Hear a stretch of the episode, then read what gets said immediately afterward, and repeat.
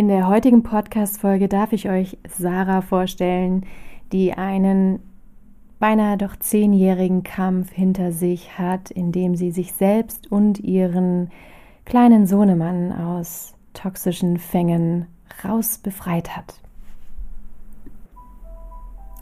Schön, dass du da bist. Mein Name ist Hanna Christina Pantke und ich zeige dir in diesem Podcast die Gefährlichkeit des so unsichtbaren und nicht greifbaren seelischen Missbrauch. Aber noch viel wichtiger, ich zeige dir Schritte daraus und wie du dir ein glückliches und harmonisches Leben erschaffen kannst. Lass uns loslegen. Dein Podcast für dein Seelenheil.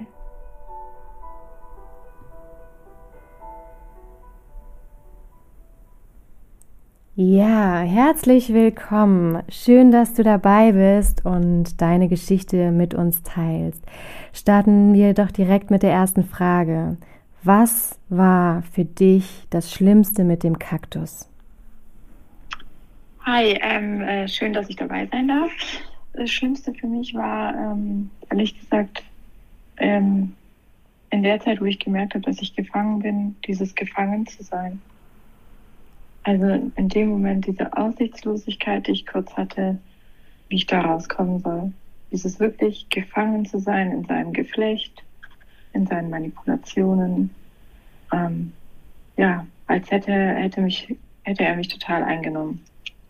Äh, kannst du dich erinnern, wann dieser Moment war und wie dieser Moment war? Der war sehr, sehr spät. Der war, als mein Sohn zwischen drei und sechs Monate alt war, so genau weiß ich das nicht mehr. Wir wollten einen Spaziergang machen um den See herum und ähm, grad, wir waren gerade angekommen und ich hatte mich total einfach auf diesen Spaziergang gefreut, einfach rauszukommen, die Natur zu sehen, weil ich einfach sehr gerne draußen bin. Und ähm, daneben ist irgendeine Laus über die Leber gelaufen und er hat diesen Ausflug, bevor er überhaupt begonnen hat, schon, also wir sind gerade angekommen, abgebrochen und sofort sind wir umgedreht und ich hatte nicht die Stärke zu sagen, nein, ich mache das jetzt oder ich mache das alleine oder so gar nichts. Ich bin da zusammengebrochen wie in so einem Kartenhäuschen, habe richtig, richtig einfach geweint. Hm. Gut, man muss natürlich auch sehen, diese Situation, du bist frisch gebackene Mama gewesen, ne, von deinem ersten Kind. Das ist ja auch eine sehr neue Situation und auch eine sehr sensible Phase, die ersten Monate. Genau, und das hatte mich so, ähm, ja, das, dieses, diese Erkenntnis und ich hatte einfach keine Kraft. Ich hatte keine Kraft, ich war so leer und so erschöpft und so müde. Ich hatte keine Kraft, einfach diesen Spaziergang dann alleine zu machen. Mhm. Und ähm, ich hätte ja auch einfach sagen können, ja gut, dann geh halt nach Hause und ich mache den allein, aber. Und dieser Vorfall hat so für dich dazu geführt, dass du richtig gemerkt hast, okay, hier läuft irgendwas schief. Ja, definitiv. Also dann sind mir auch die ganzen anderen Sachen wie so wirklich so Schuppen vor den Augen gefallen. Sagt mhm. man das so, ja? Ja.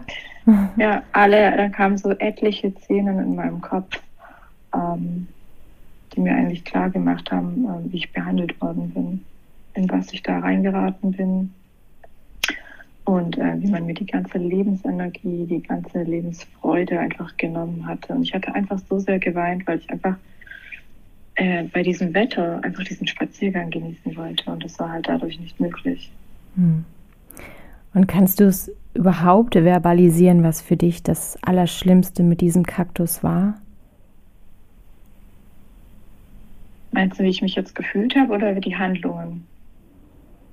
Ich möchte dir da gar nichts vorgeben, sondern so, wenn du Revue passieren lässt, das ist ja bei dir jetzt einige Jahre her und zum Glück bist du da raus und ähm, in Sicherheit. Aber was war so für dich in dieser Zeit, wo du mit diesem Menschen in einer Beziehung warst, das Schlimmste? Dass ich das Gefühl hatte, man nimmt mir die Luft zum Atmen.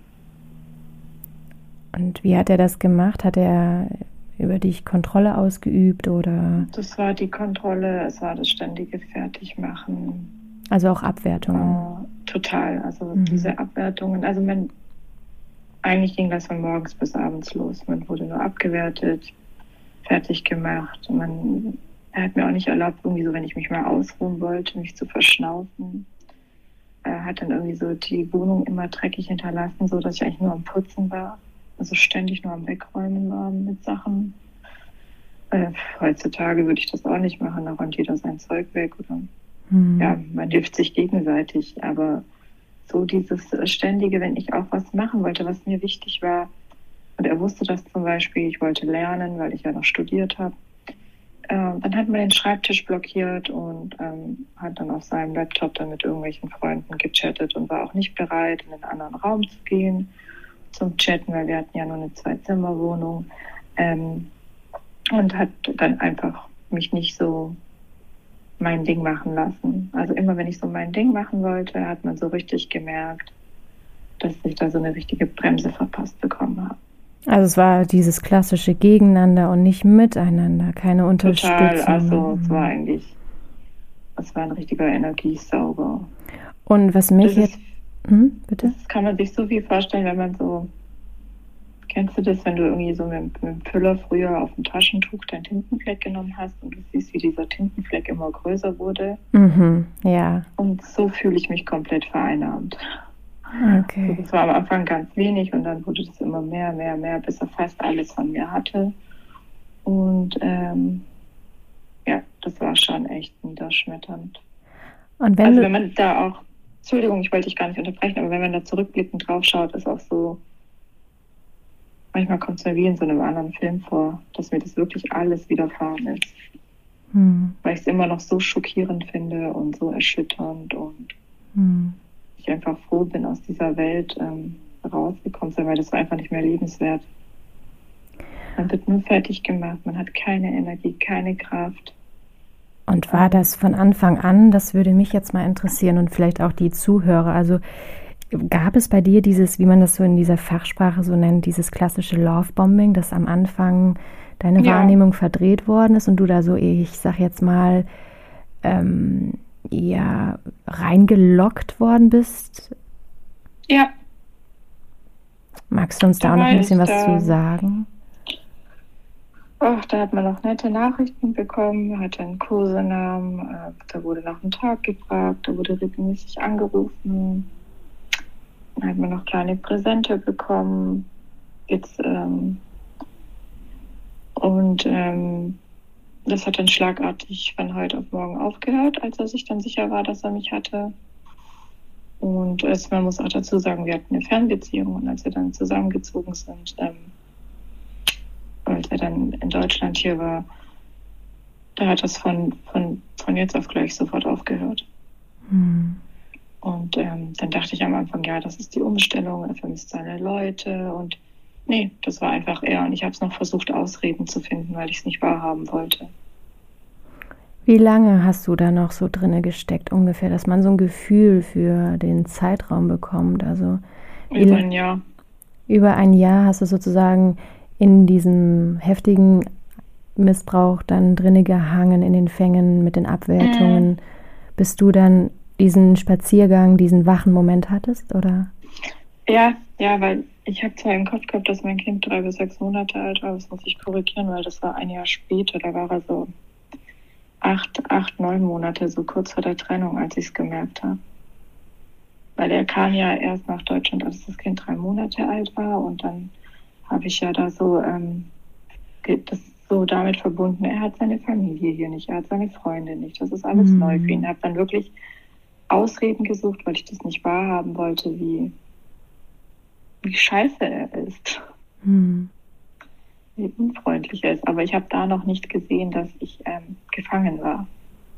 Das kam dann wirklich erst ein Jahr später mit dem Spaziergang. Wow. Was für eine Misere, ne?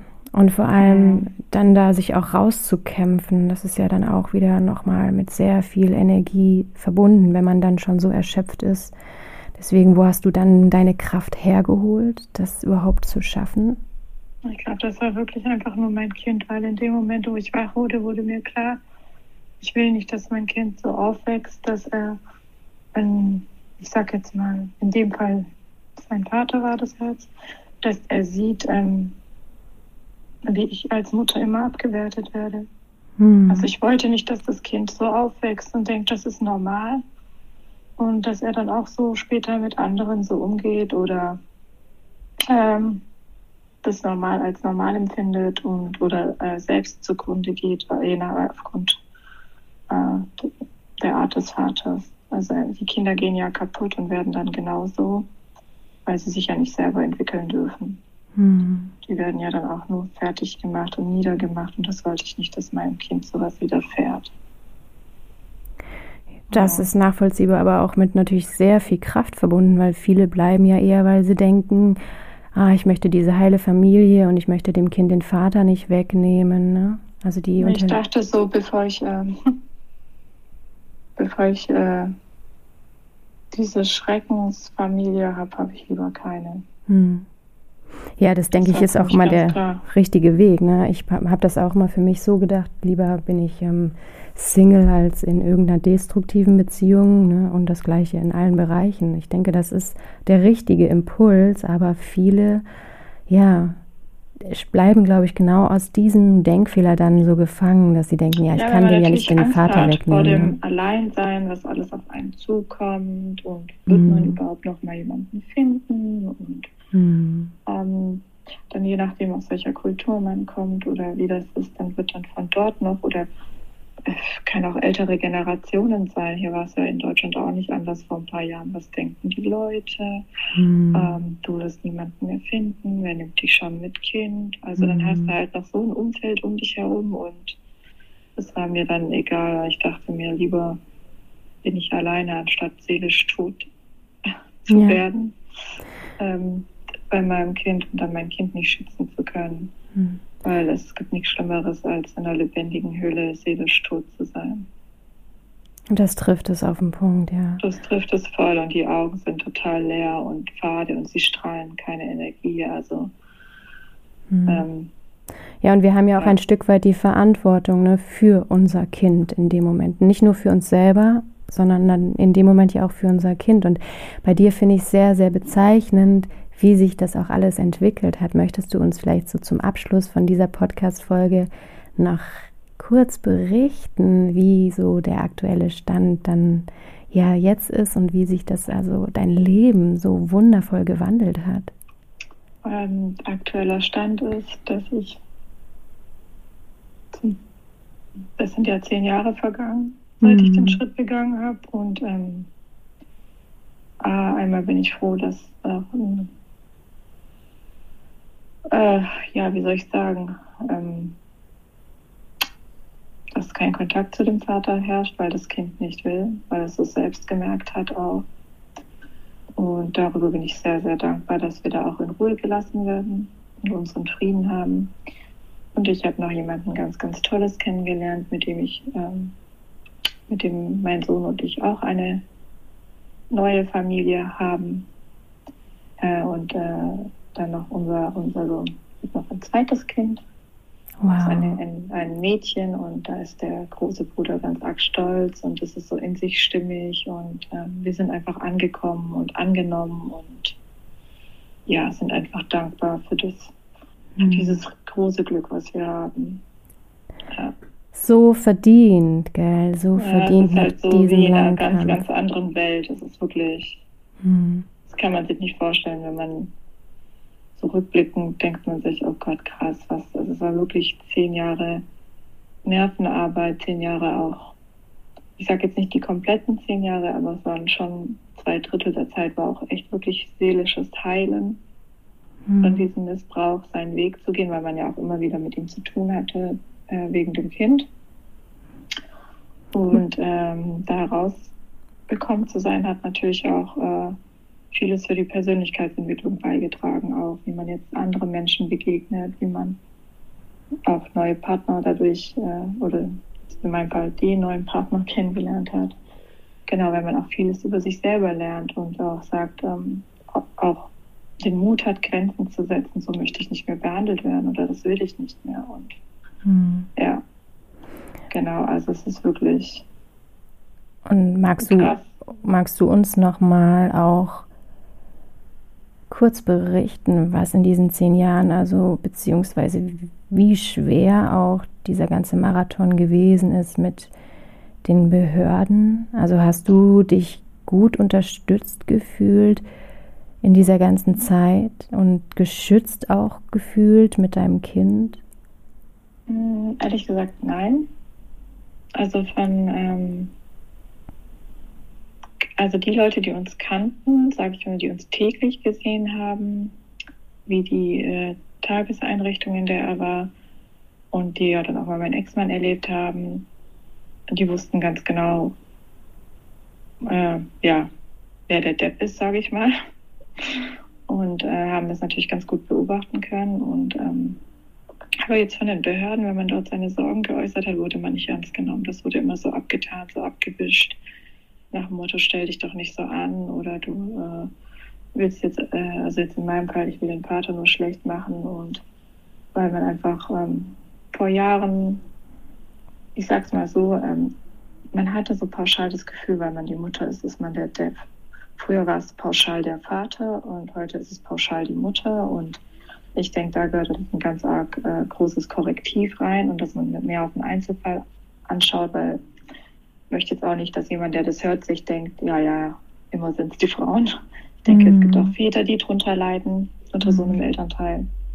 Und ähm, äh, ganz wichtig, also ich habe ich habe mich nicht ernst genommen gefühlt. Ich hatte tierische Angst, mein Kind es nicht schützen zu können. Ich hatte ein ganz arg krasses Ohnmachtsgefühl und dachte mir, wieso seht ihr das nicht? Wieso mhm. seht ihr das nicht, was da vor sich geht? Wieso, selbst wenn es bestätigt wird von, von Einrichtungen, weil gewisse Vorfälle vorgefallen sind und alles, ähm, mit denen ich nichts zu tun hatte, wo ich nicht mal dabei war und es wurde dokumentiert. Ähm, ja, als der Vater zum Beispiel jetzt beim Besuchstag im Kindergarten dabei war und das dokumentiert worden ist oder was das Kind so von sich geäußert hat, wenn es in der Einrichtung war und ähm, dann gesagt hat, das hat er vom Papa, da frage ich mich so, wieso reagiert man da nicht? Wieso ist so eine Kinderseele in dem Fall nicht wert, sage ich mal?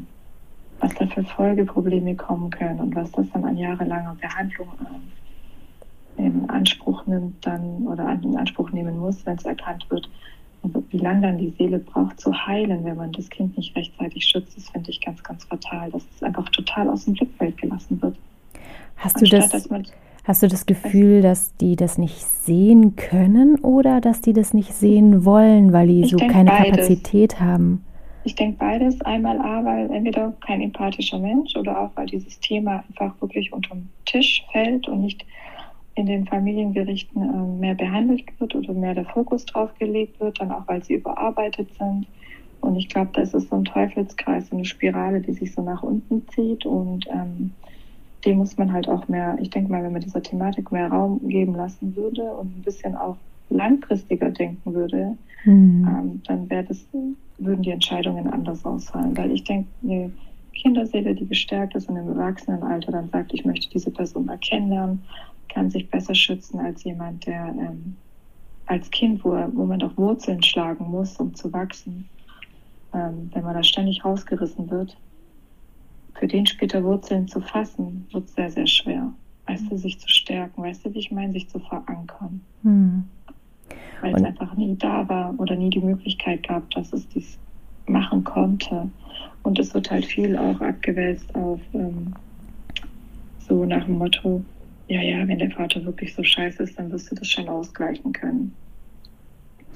Also, wow. Ähm, ja, ja, also wenig Schutz, ne? Und vor total. allem, äh, mich also, würde auch nochmal interessieren, wie lange hast du dafür gekämpft, dass du dann vor Gericht diesen Umgangsausschluss hinbekommen hast mit einem Gutachten? Also wie viele Jahre, ich sage jetzt mal, musstest du dich immer wieder vor Gericht oder vor Jugendämtern ja, beweisen oder kämpfen, bis du dann das wirklich zur Ruhe gekommen bist mit deinem das Kind? Das waren jetzt wirklich zehn Jahre und sind jetzt mhm. seit einem Jahr wirklich zur Ruhe gekommen. Das waren wirklich zehn Jahre. Oh, ich habe alles mitgemacht, Beratungen. Ähm, Hm. War immer kooperativ, aber da habe ich das Gefühl, die wird halt immer, also du reichst den Finger und dir wird der ganze Arm rausgerissen, sogar noch mehr. Und es wird wirklich auf einen, also man wird nicht ernst genommen, es wird wirklich auf einen drauf rumgetrampelt. Es ist, man hat das Gefühl, die spulen, also in den Beratungsstellen immer so eine Kassette ab, ähm, gehen gar nicht auf den konkreten Einzelfall ein und äh, aufgrund von Überarbeitung wahrscheinlich nicht gut genug ausgebildet, mangelnde Gelder Vielleicht auch noch, kommt noch der Charakter dazu in mhm. solchen Situationen. Da gibt es auch Leute, die es genießen, an der Macht zu sein in dem Fall. Mhm. Bei einer, also ich kann das jetzt bei mir so sagen, weil ich von den Anwälten wusste, dass die Dame dafür bekannt ist in der Stadt. Mhm. Und ähm, ja, das war natürlich schon erschütternd und natürlich habe ich in dieser Zeit psychologische Begleitung gehabt, wo ich immer wieder gestärkt worden bin. Hm. Das, ähm, du das alles durchstehst, ja. Ja, das war wirklich mein Fels in der Brandung. Hm. Diese ähm, Psychologin, sonst. Und also es gab schon echt Tage, wo ich einfach nicht mehr wollte, wo ich am liebsten einfach nicht mehr da sein wollte als Mensch. Oh. Also ich hätte mir jetzt nie das Leben genommen, aber ja, es ist ich einfach so einfach. Einfach nicht mehr, ich wollte einfach nicht mehr da sein. Ich wollte mich am liebsten einfach verkriechen in ein Erdloch. Ja, weil wenn man sich dann in dieser Ohnmacht und Hilflosigkeit wiederfindet, dass keiner das sieht und wahrnimmt und dass man nicht geschützt wird, dann erschöpft man halt auch immer mehr und zweifelt ja dann auch immer mehr an der eigenen Wahrnehmung. Ne? Ja, genau. Was mir dann so Kraft gegeben hat, war eigentlich, dass durch die Psychologin ähm, und durch die ähm, Sachen, die mein Sohn jetzt unabhängig von mir berichtet hatte, die sich dann auch bewahrheitet hatten oder im Nachhinein herausgestellt hatte, dass die wahr sind, weil man am Anfang dem nicht Glauben schenken wollte, weil ähm, es liegt ja bei mir, es ist ja beeinflusst von mir. Da hat meine Psychologin mich ähm, schon gestärkt, dass ich meiner Wahrnehmung und der Wahrnehmung meines Kindes voll vertrauen soll. Und ich dachte halt immer, wenn ich nicht meinem Kind glaube, wer glaubt ihm dann? Hm. Also Weißt du, wenn ich als Mutter ihn nicht stärke und schütze, wer schützt ihn denn dann? Niemand. Und finde das ganz, ganz arg schlimm, wenn man seinem eigenen Kind nicht glaubt und es kommt zu dir und du siehst, dass es deine Hilfe braucht und, und ähm, also weil es wirklich Hilfe braucht. Mhm. Wie, äh, und dann kommt, also wie, wie kann ich meinem eigenen Kind nicht glauben? Ja. Und dadurch, dass ich das wusste, dass äh, dieses Verhältnis zwischen uns ähm, sehr gut ist, was mhm. die Wahrnehmung betrifft, ähm, hat mir das immer wieder Kraft gegeben an ganz schlimmen Tagen. Und ich wusste, am Ende wird immer alles gut, aber ich wusste halt zu dem Zeitpunkt nicht, wann das Ende ist, mhm. wie lange es noch geht. Und meine Angst war halt immer, keine Kraft zu haben vor dem Ende. Und mein Glück war halt auch, dass ich ähm, erfahrene Anwälte hatte. Ich sage jetzt Anwälte, weil leider einer krankheitsbedingt ähm, aufhören musste und ich dann ähm, zu einer Anwältin eine Anwältin mich dann genommen hatte, also du, worüber ich sehr, sehr dankbar bin und wirklich ähm, es ein Geschenk des Himmels ist, weil ähm, Leute, die diese Thematik nicht kennen, ähm, die können dir da auch nicht helfen. Also ja, ich hatte einen sehr, sehr, sehr erfahrenen Anwalt vor dir, der, der hatte einfach so eine krasse Menschenkenntnis, der wusste das, der wusste diese Problematik und diese Menschen und der wusste auch, dass das System leider nicht ähm, dafür ausgerichtet ist. Das hat er auch oft genug gesagt. Dir wird erst geholfen, wenn ein Kind ähm, seelisch misshandelt, also so krass misshandelt worden ist, dass es in der Kinderpsychiatrie landet oder äh, sexuellen Missbrauch erlebt hat oder körperlichen Missbrauch. Also, ähm, also wenn das Kind schon im Brunnen gefallen ist. Hm. Ja? Ja, und, und das ähm, ja dann auch wieder unbringlich ist. Ne? Das ist ja dann auch viel zu spät eigentlich. Und in deinem Fall gab es ja dann auch ein Gutachten. Hattest du dann das Gefühl, dass die Gutachterin den Fall wirklich durchdrungen hat und auch die ganze Konstellation verstanden hatte? Du beim ersten Termin, wo ich da war? Ja, so generell. Also wenn, ich meine, das Gutachten war ja dann irgendwann abgeschlossen und du hast ja das große, große Glück gehabt, dass du dann einen Umgangsausschluss auch durchgesetzt bekommen hast mit diesem Gutachten. Aber jetzt so im Nachhinein, wenn du das Gutachten nochmal lesen würdest, hast du das Gefühl, dass die Gutachterin wirklich erkannt hat, was der Vater alles gemacht hat? Oder ist das auch wieder so, ich sag jetzt mal, ähm, an der Oberfläche entlang geschlittert gewesen? Na, ich glaube an der Oberfläche nicht. Mhm. aber ich würde sagen, bis zur tiefsten Wurzel auch nicht. Mhm. Weil dafür hatte sie die Zeit einfach nicht. Mhm. Aber sie war schon, schon, ähm, sag ich mal, zu 80, 90 Prozent. Ich glaube, mehr schafft man auch gar nicht, da reinzukommen in der kurzen Zeit. Mhm. Hatte sie das schon erfasst und hatte auch sein, sein Lügen gestrüpp. Gestrüpp? Ja, seine, sein Lügenkonstrukt. Ne? Genau. Jetzt, ja, genau, jetzt fällt mir das Wort ein. Mhm. Hatte sie schon durchschaut, weil, ähm, und das habe ich aber erst im Gutachten erfahren, weil man kriegt ja auch den Teil vom anderen Elternteil dann zu lesen. Mhm. Und da hat sie dann schon die Lügen aufgedeckt. Mhm die er bei ihr im Gespräch gemacht hat, wo er sich selbst widersprochen hat und so Sachen. Und ähm, sie wirkte schon sehr kompetent. Und ich denke, dass es da echt, echt wichtig ist, dass man nur, egal wie groß der Mangel ist, nur Leute ranlässt, die wirklich Erfahrung haben. Mhm. Also wirklich schon davor praktiziert haben, eine einige Zeit als, als Psychologen, vor allem in dem Bereich, sei es in der Kinder- oder Jugendpsychiatrie oder auch dann selbst in der eigenen Praxis oder wo man halt auch ist, bevor man dann äh, in diese familienrechtlichen Gutachten reingeht. Mhm. Und sich diese, also man sollte sich schon bewusst sein als Gutachter, was man da für eine Verantwortung trägt. Und ich hatte schon das Gefühl, dass sie das dann gesehen hatte. Mhm. Dein genau. Glück, ne? Oder euer großes Glück, weil das ist ja auch ja. keine Selbstverständlichkeit. Aber aufgrund der Erfahrung mit den Behörden, die ich davor hatte, hatte ich natürlich tierische Angst und bin da auch dankbar, dass ich da nochmal von meiner Psychologin äh, mental darauf vorbereitet worden bin und von dir und durch mhm. Meditation und ähm, ja, das hat mir ganz, ganz arg viel gebracht, um auch ähm, ja, dem begegnen zu können. Und das war so psychisch gesehen, glaube ich, echt das Schlimmste für mich, so kurz davor, dieses Gutachten. Ich war nur am Heulen, ich wollte nicht mehr, ich konnte nicht mehr. Ich war einfach müde. Ich war wirklich mhm. müde vom Kämpfen.